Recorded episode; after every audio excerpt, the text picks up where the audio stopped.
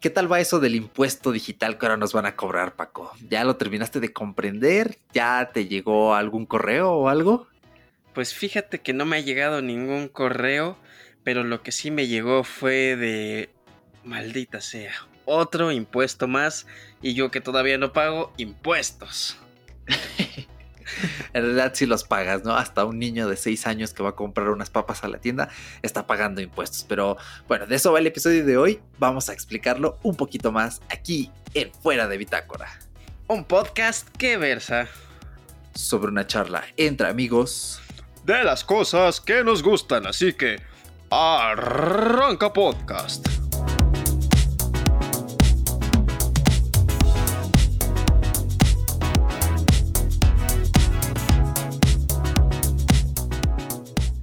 Bienvenido a tu podcast favorito, como siempre, estamos muy contentos como cada semanita platicar aquí contigo en esta tertulia tan tan bonita de pues cosas tech, cosas que nos interesan, cosas que influyen en el uso de pues ciertas cositas que estamos utilizando, como por ejemplo servicios eh, online, que es algo que vamos a platicar el día de hoy, impuestos, cosas que a veces pues no nos parecen del todo bien, pero pues desgraciadamente tenemos que adoptar estas pues doctrinas hasta cierto punto que vienen siendo normativas realmente. Pero Eric, ¿cómo estás tú en esta semanita?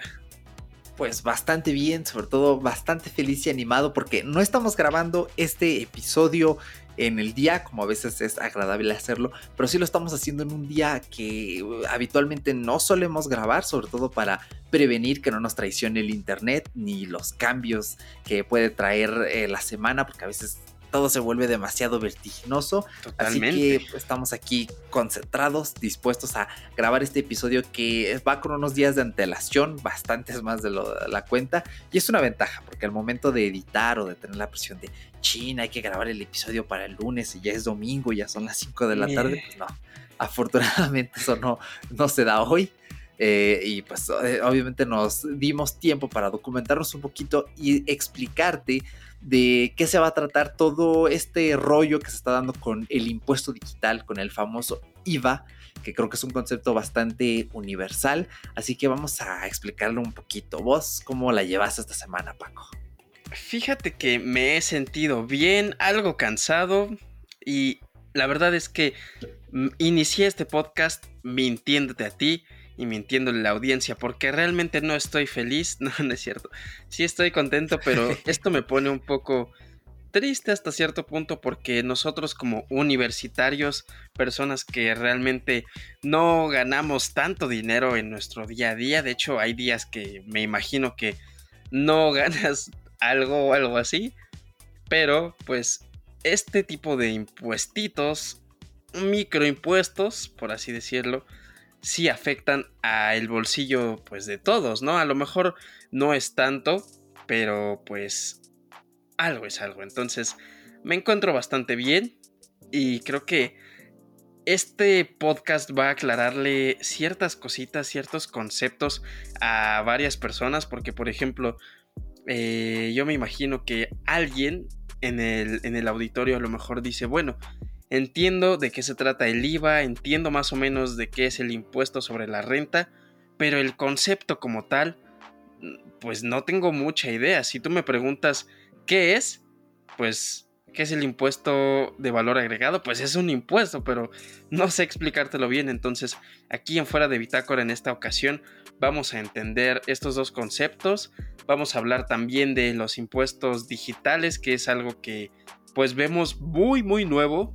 Y vamos a ir desglosándolo poco a poco. Pues bueno, ¿qué es el impuesto eh, de valor agregado? Como siglas IVA pues básicamente es un impuesto indirecto, lo que quiere decir que es en lugar de aplicarse directamente sobre los ingresos de los contribuyentes, que eso sucede en el caso del ISR, se aplica sobre el consumo o goce de bienes, básicamente también de servicios, que es el, que es el tema central de este podcast.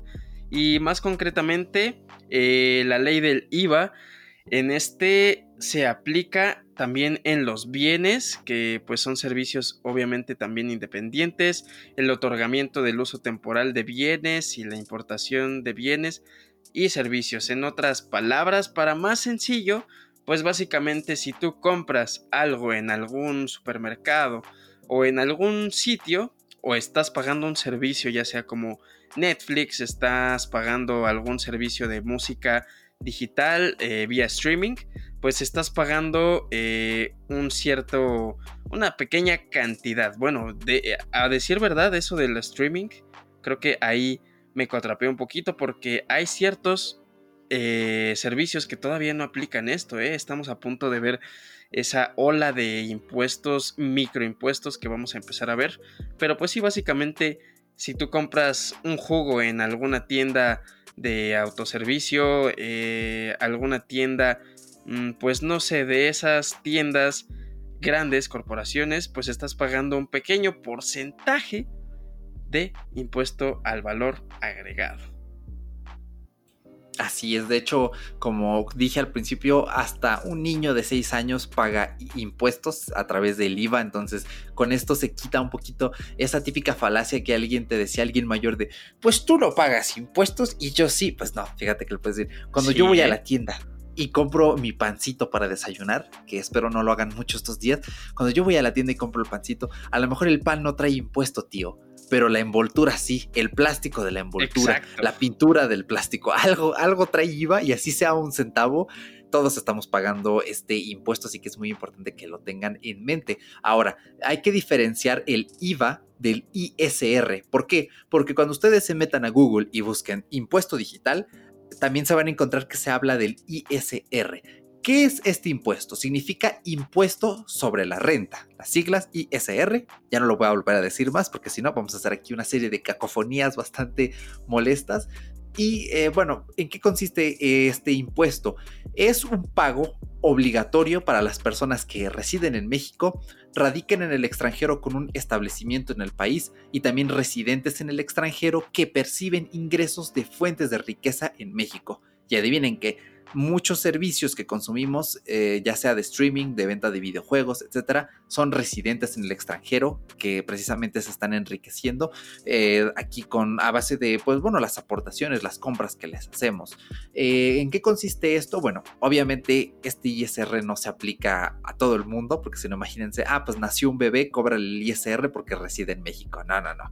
Esto se carga únicamente en salarios percibidos, arrendamiento de inmuebles actividades artísticas, deportivas o espectáculos públicos, ingresos por comercialización y fabricación y también premios obtenidos. Es decir, si tú fuiste a ver la Fórmula 1, es muy probable que se haya pagado un ISR por parte de la organización.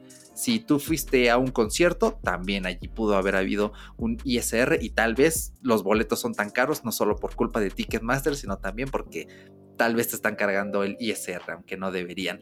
Y también eh, en premios, si por ejemplo ganaste las Olimpiadas y te dan tu premio, pues ¿qué crees? Tienes que pagar tu ISR, papá. ¿De dónde pues viene este impuesto? Eh, la carga fiscal fue introducida por Álvaro Obregón, fíjense, en 1921 con la ley Centenario. Entonces ya es algo que tiene mucho tiempo y a pesar de que es un impuesto que ya va a cumplir 100 años, todavía es algo que no tenemos claro. Al menos espero yo que hasta este episodio ya sepan decir, ah, pues que creen el ISR es esto, ¿no? Porque realmente es muy fácil saber qué es. Lo que ya no es tan fácil es quizá calcularlo, pero en este episodio no vamos a meternos en, bueno, en cifras muy complicadas, tal vez en algún porcentaje sí, pero no les vamos a decir, ah, pues mira, vas a calcular tu ISR con el ingreso mensual y el límite inferior y luego la base y la tasa. No, porque nos vamos a hacer aquí un revoltijo. Entonces, eh, paso un poco de eso, pero espero tengan en claro qué es el ISR. Creo que querías agregar algo, Paquito. Pues sí, básicamente el ISR lo pagamos todo el tiempo, ¿no? Es básicamente un, un impuesto que está como invisible, pero es notorio.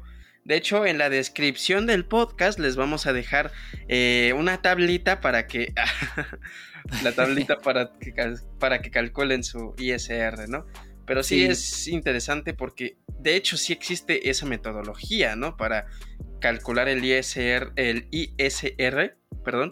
Y pues sí, como dice Eric, no nos vamos a meter en detalles de eso porque nos vamos a hacer bolas aquí y a lo mejor y dices, bueno, aprendí que es el, el ISR otra vez, ah, se me lengua la traba, pero ahora ya se me olvidó cómo calcularlo, señores, mejor no se hagan tantas bolas y eso, ay, mejor ya después, ya después. Sí, sí, sí. La gente que trabaje ya sabe claramente cuál es su ISR. en la descripción, en las fuentes, hay un artículo de Milenio que precisamente se llama ¿Qué es el ISR y cómo se calcula? O si no, solo busquen Milenio. Y allí viene la tabla de la Secretaría de Hacienda y Crédito Público. Todo esto se aplica en México. Sí, gran parte del público es de aquí, pero puede que haya personas que nos escuchen de fuera. Pero, aunque no estemos hablando de los casos de esos países en específico, porque sabemos que hay algunos oyentes de Sudamérica y de España, vamos a explicar un poquito eh, de dónde viene este impuesto eh, en otros países, en los cuales puede estar incluido el tuyo o también eh, los servicios que están afectando aquí, por ende, pues deberías esperar que afecten también en el tuyo. Así que a pesar de que estamos delimitando la territorialidad, puede que te sirva de algo esta información. Pero sí, allí viene una tabla con la cual viene todo esto y ya una vez que le agarras la onda y ves bien a detalle, ya sabes cómo calcularlo muy fácilmente. Entonces, el ISR es un impuesto directo y como dijo Paco, el IVA es un impuesto indirecto. Ahora, lo que es muy curioso aquí es lo rápido que avanzó todo esto, al menos aquí en México. Ténganlo en mente porque en sus países a lo mejor ahorita ven artículos de periódicos que dicen, ah, sí, no, todavía no hay nada seguro. Pues aquí fue demasiado rápido. Encontramos un artículo de El Economista que data del 29 de abril de 2019, o sea, hace poquito más de un año, un año y dos semanas, no tiene más y en el cual el titular dice, no hay perspectiva sobre un impuesto digital en México. Entonces, eso era por el momento. Mm, todavía no se sabía qué iba a pasar. De hecho, eh, dice, varios países de la OCDE se han sumado al llamado a discutir un gravamen de 3% a los servicios digitales que ofrecen compañías como Facebook, Google, Amazon, entre otras. Pero, ¿qué crees? Yo siento que era como ya una advertencia, ¿eh? No era como de no es amenaza porque todavía no va a suceder, pero era como una advertencia así de, uy, ¿sabes qué? Siento que estas empresas están ganando una buena lana, entonces, ojo ahí, ¿eh? Yo creo que eh, fue una pequeña estrategia para que pues te pusieras a chambearle más y a, a pues contemplar más estos supuestos impuestos, ¿no? Bueno, estos impuestos que son reales, pero pues sí contemplar eh, el seguir pagando un servicio. Entonces, ojo ahí, eh, creo que es marketing tal vez. Sí, puede ser, ¿eh? No, no lo había pensado de, de, esa forma. De hecho, muy curioso que lo digas de esa forma porque según el mismo artículo, en septiembre de 2018 un grupo del Parlamento eh, ya había propuesto al menos una iniciativa de ley aquí en México y este no se dio, no se dio, entonces tuvo que pasar bastante tiempo. Ahora, si nos vamos a finales de 2019, el artículo tiene fecha de octubre 25. El titular de Forbes México dice, Senado aprueba versión light del impuesto digital. Sería menor a lo provisto. Bueno, ahí ya se estaba este, pues diciendo, pues sí, lo vamos a poner por ahora de este precio, eh, pero eh, vamos a dar un plazo de seis meses octubre hice la cuenta y creo que llegó a febrero. Eh, bueno, octubre, sí. No, noviembre, diciembre, enero, febrero, marzo, abril. En abril cerraba esto y como vemos no se aplicó en abril. De hecho, a la fecha de salida de este podcast todavía no se aplica como tal, pero sí ya está completamente eh, eh, avalado. Entonces, pues ahora sí que este podcast, bien como dijo Paco, es también un aviso, ¿no? Ya es plenamente la amenaza de ahí viene el impuesto. Exactamente. Yo lo veo yo lo veo con la perspectiva de, bueno, me compré un dispositivo, digo, convirtiendo todo esto a tech porque este podcast es de tecnología, descargas la aplicación y no has iniciado sesiones, más o menos así me imagino. Todo esto ya está avalado, básicamente ya está ahí, pero pues el gobierno todavía no ha decidido iniciar sesión porque pues todavía no estamos pagando esos esos IVA que pues básicamente ahorita viene algo curioso porque pensamos que hay empresas que ya estamos pagando IVA, en las que ya estamos pagando IVA, pero tenemos ahí ciertos datos curiosos. Ahorita vamos a hablar también de algo particular con Netflix. Sí, en efecto. De hecho, ya que mencionas lo de las empresas, eh, vamos a definir primero, y esto ténganlo muy clave, esta es eh, información clave. Si quieren apuntarlo o si quieren simplemente tenerlo en mente y escuchar atentamente por si alguno de ustedes utiliza un servicio que convenga a cualquiera de estas temáticas, allí van. Eh, según el artículo 18b de la ley del impuesto al valor agregado, dice que los siguientes servicios deberán estar sujetos a esto. La descarga o acceso a imágenes, películas, texto, información, video, audio, música, juegos y juegos de azar, así como otros contenidos multimedia, ambientes multijugador, la obtención de tonos de móviles, que en 2020 yo no sé quién seguirá pagando por un servicio para obtener tonos de móviles. Bueno, eh, me, recuerda a esos comerciales del 2008, ¿no? Cuando manda un mensaje a tal y tal y te mandamos el tono. Eh, también la visualización, ya, te llegó acá el recuerdo de nostalgia. Eh, también la visualización de noticias en línea, información sobre el tráfico, pronósticos meteorológicos y estadísticas. Entonces, todas estas que acabamos de mencionar y que estén obteniendo riqueza en México, una de dos, como bien ya dijo Paco, o ya están, eh, bueno, ya estás pagando el IVA o todavía no, y es probable que veas un aumento en las tarifas. Ahora, ¿de dónde viene todo esto de, y si ya estamos pagando o si no estamos pagando? A ver, ¿qué nos traemos por acá? Pues decirte que al menos Amazon reportó que no va a subir la suscripción de Prime Video eh, según este 16% de IVA digital, porque, dice el encabezado de Shataka, los usuarios ya lo están pagando. Entonces, tengan esto en mente porque, es, eh, bueno, en este caso, para saber si una empresa digital ya lo está aplicando, eh, debe estar desglosado al momento de hacer un pago, además de que en, dado caso en la página de internet debería decirte y también si puedes obtener alguna factura o algo, allí bien debe estar establecido que ya se cuenta. De hecho, ojo aquí al dato. Sí, es que debería de ser esencial, ¿no? En las cláusulas legales y todo esto de privacidad, condiciones, todo esto, el aviso de privacidad, perdón, creo que ahí deberían de de pues básicamente contarte qué es lo que estás pagando, ¿no? Digo, estás pagando el servicio, pero pues creo que muchos, muchos, y yo me incluyo, no sé si tú, no leemos la, política de privacidad y todo esto, que es, una, eh, es un contrato que viene predeterminado por las compañías y servicios que te está brindando. Y aquí vienen cláusulas, obviamente de políticas y ciertas cosas como cosas que no puedes realizar, infracciones y todo esto, bueno, ya eso ya es otro tema, pero me imagino que si tú le pones atención a todos estos avisos, a todos estos contratos, debería de existir ahí la existencia, perdón, debería de existir, ya me fui, ya fui muy redundante, redundante, perdón, debería de existir la información, perdón, pues de lo que estás pagando, de lo que el porcentaje, ¿no? Digo, creo que es política básica, ¿no?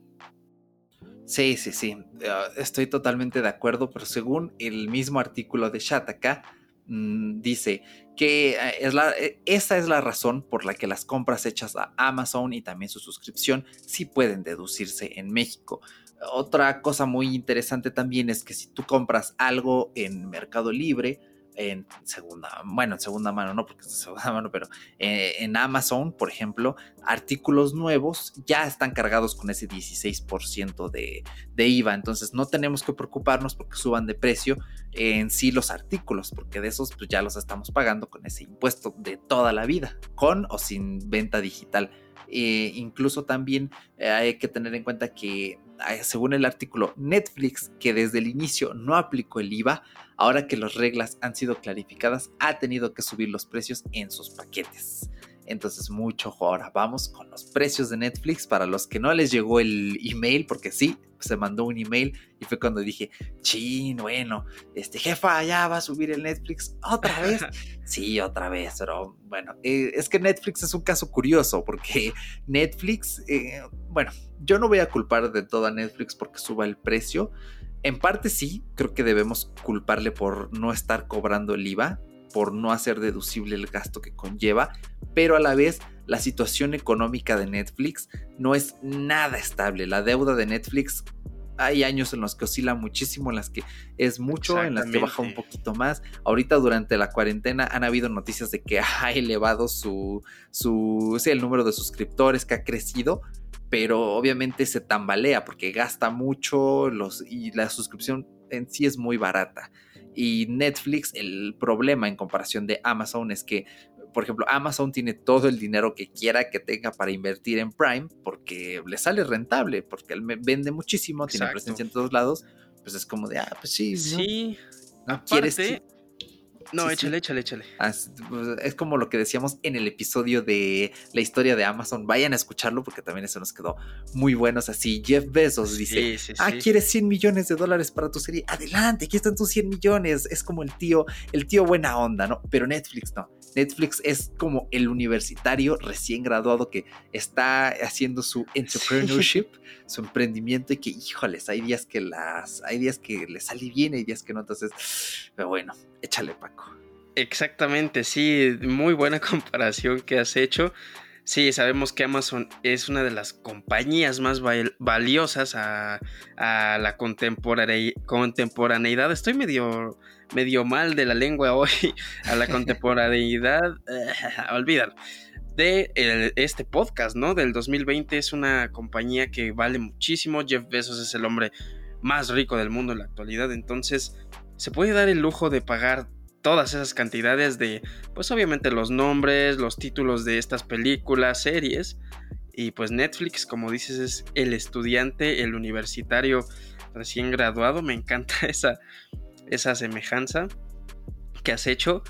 Y creo que la estrategia que está siguiendo Netflix de realizar contenido original le ahorra bastante, ¿eh? le ahorra bastante dinero. Aunque ojo ahí, porque pues hemos visto que como así como hay nuevos suscriptores en Netflix y nuevos eh, títulos también, pues me imagino que las tarifas y los precios del costeo de, de tener esos títulos en su plataforma, pues también va elevándose. Entonces creo que también es una estrategia que va utilizando Netflix. Bueno, ¿sabes qué le han de decir las empresas? ¿Sabes qué, hijo? Ya como tienes más suscriptores, pues ya le voy a subir a la tarifa, ¿cómo ves? Y Netflix así de changos, ¿ahora qué voy a hacer? Entonces aquí es donde entra esa dudilla. Si Amazon ya había, pues, de alguna forma agregado este impuesto a lo que tú venías pagando, Netflix ya lo estaba haciendo o qué es lo que está sucediendo. Exactamente, sí, como dice el artículo de Shataka, lo más probable es que no sea así, y bueno, ahora sí que Netflix normalmente sube los precios porque lo necesita, pero ahora ya no es nada más que lo necesite, sino que no va a obtener ganancia de este aumento. Y encima, bueno, los precios de los paquetes quedan así.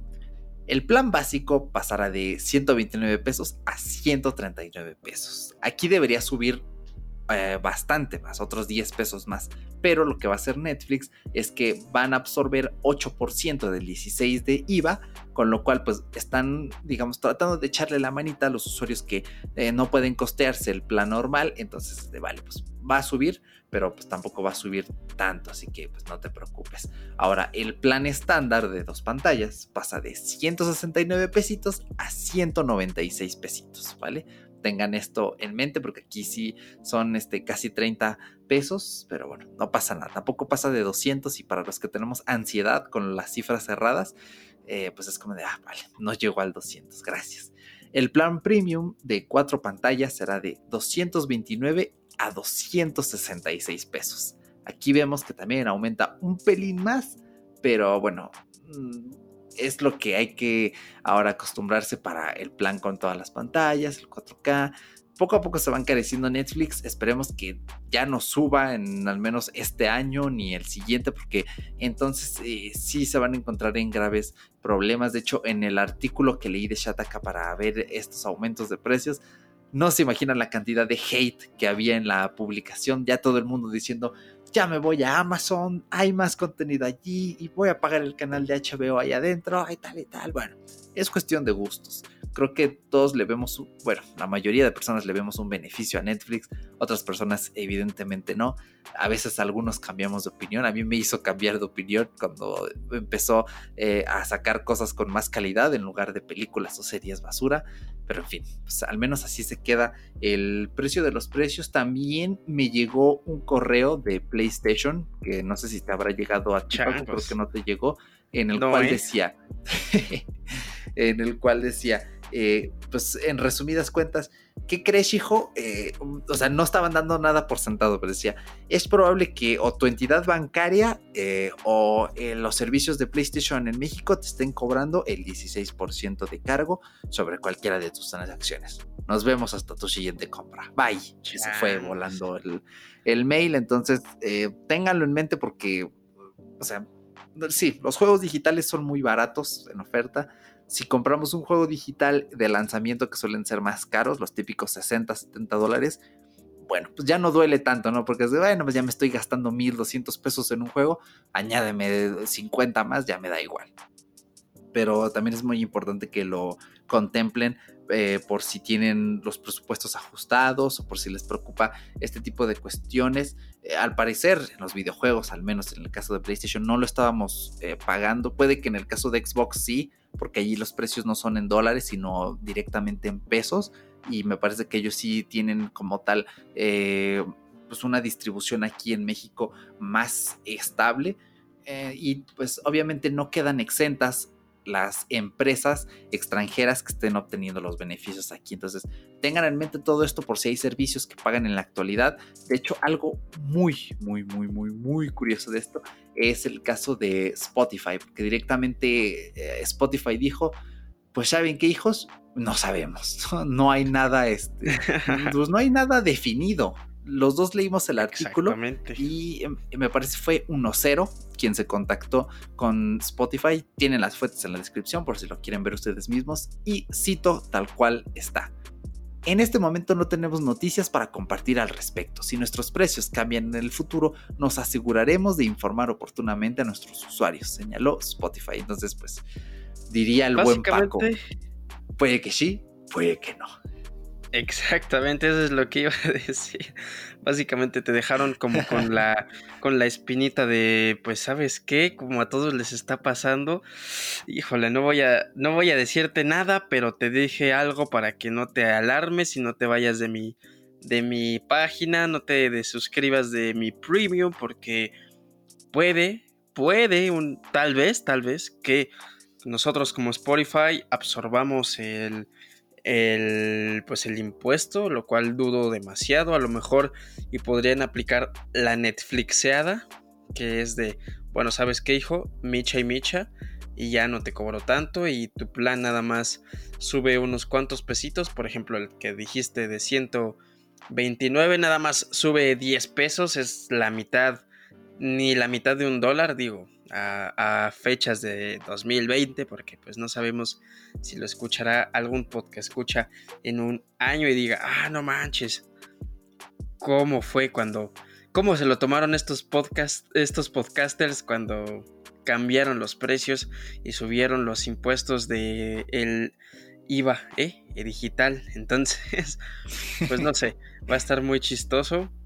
Pero pues sí, como tú dices, creo que hay precios que la verdad todavía no son descabellados, como por ejemplo esos de Netflix y sí, el hate me imagino que ha de estar a tope. Yo no quisiera ser alguien que estuviera administrando en este momento la cuenta de Netflix de Twitter, porque Twitter es como el centro de, de, hate, es como el, ah, ya la regaste, eres un tonto, eres un idiota, burro, menso, bobo, y te, te, vuelan ahí, ¿eh? no tienen compasión los tuiteros, ¿eh?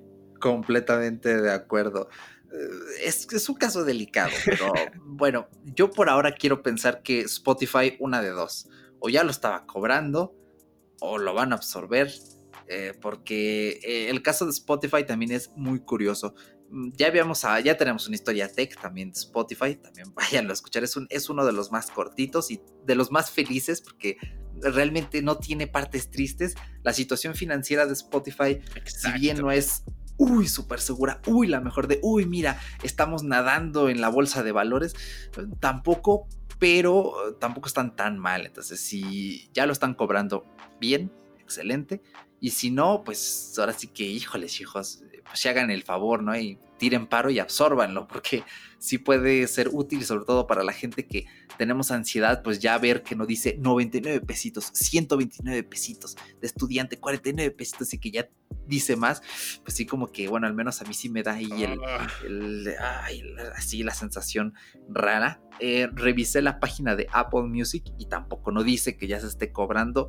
El caso de Apple pues es distinto. Sus productos sí tienen el 16%, todos. De hecho, muy curioso porque el iMac Pro, me parece, em, cuesta 116 mil pesos. Y adivinen que esos 16 mil pesos son el 16% de IVA de los otros este, 100 mil. Así está tal cual clavados los 116 mil pesos.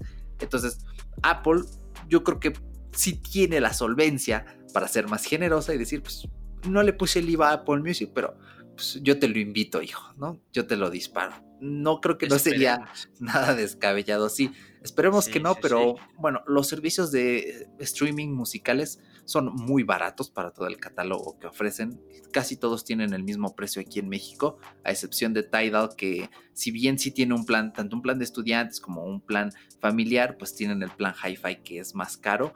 Pero bueno, pues, todo va enfocado al distinto tipo de públicos. Ahora, punto clave para las personas que no sepan eh, los probables cambios de precio de servicios que aún no estén confirmados o que tengan esa obsesión por saber ah, cuánto se incrementaría si es que no me, están, no me lo ya están cobrando, pues hagan esto. Van a ir a su calculadora, van a poner el precio de lo que ya pagan por ese servicio digital y lo van a multiplicar por punto 16.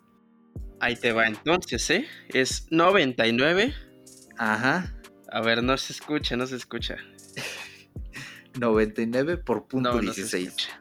No se escucha tu calculadora? A ver, dame dos segunditos. Estoy abriendo en este preciso momento la calculadora. Imaginemos que yo estoy pagando básicamente el impuesto de valor agregado, pero vámonos, imaginémonos que yo soy estudiante. Bueno, sí lo soy, pero imaginémonos que estoy pagando el Spotify Premium de estudiante. Entonces, vamos con 49 pesitos Déjame ver si. Ojalá y se escuche.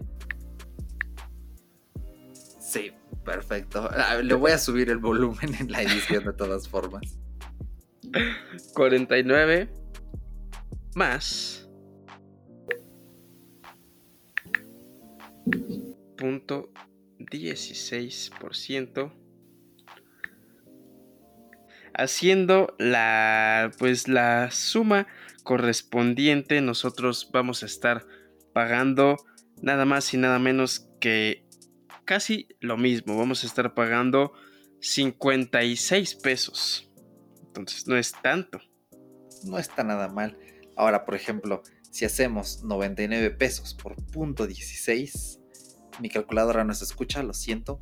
Tenemos que son 15.84 pesos. Si a esto le sumamos esos 99 pesitos, pues tenemos 114.84 y para los que paguen los planes eh, familiares son 149 por punto 16 nos da 23.84 pesos.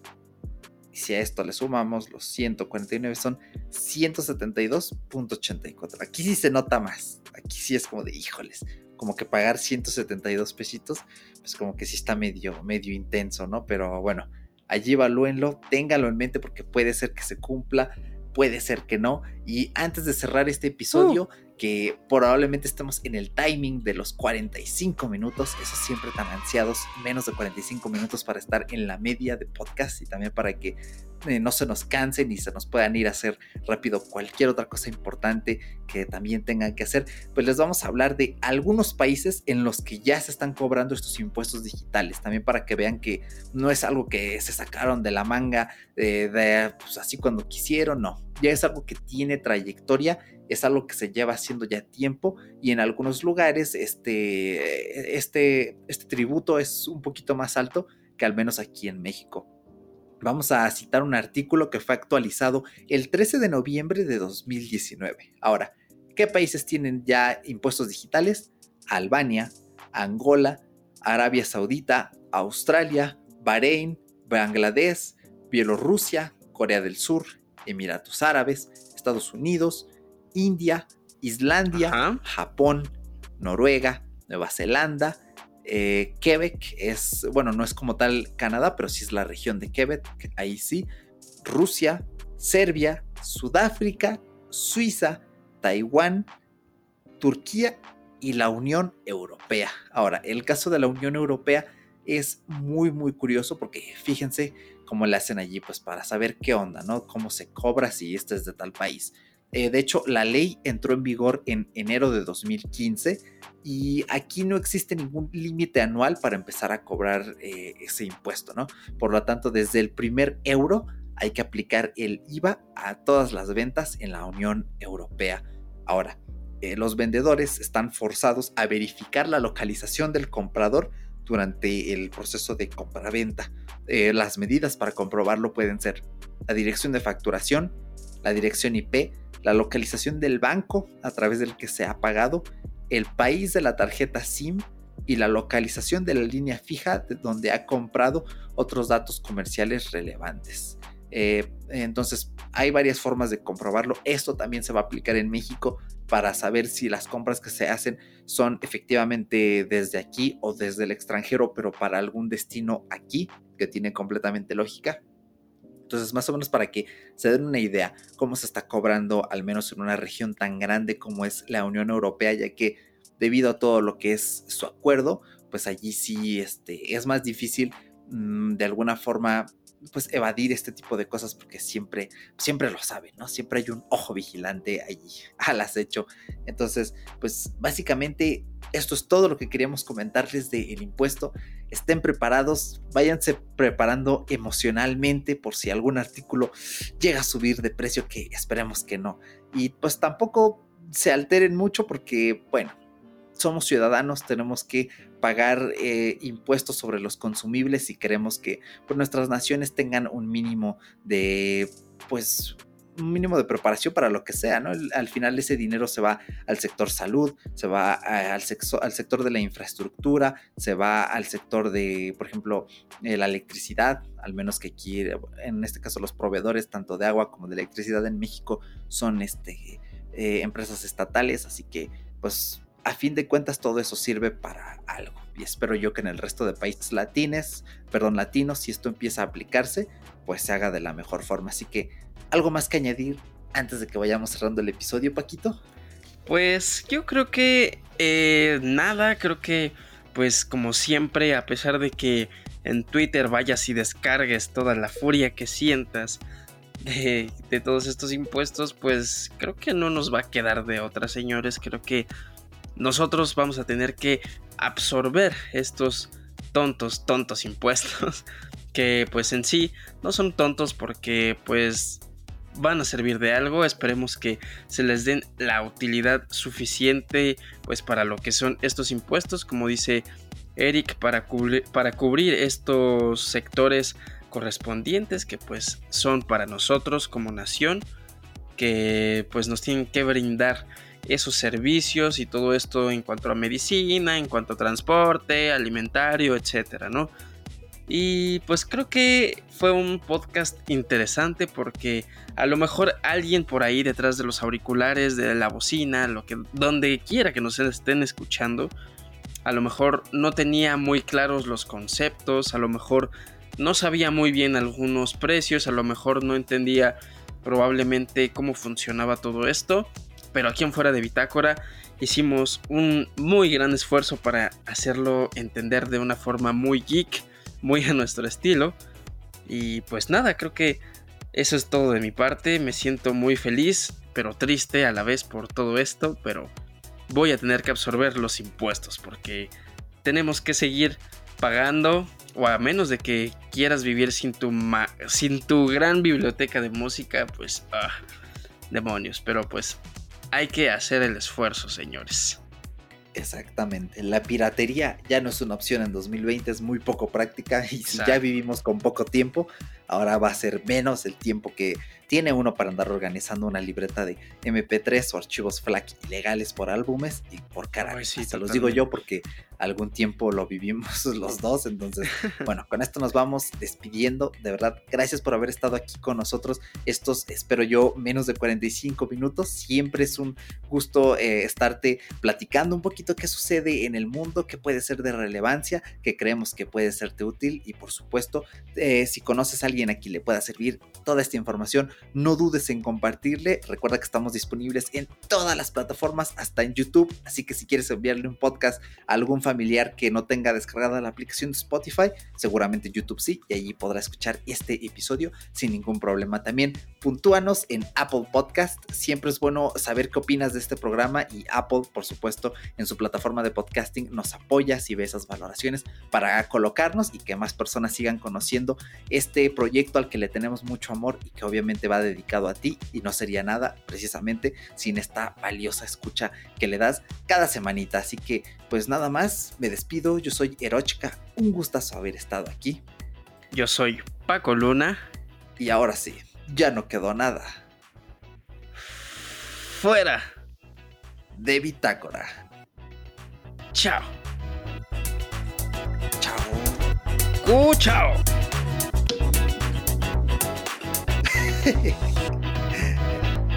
Esa referencia de los Disneys.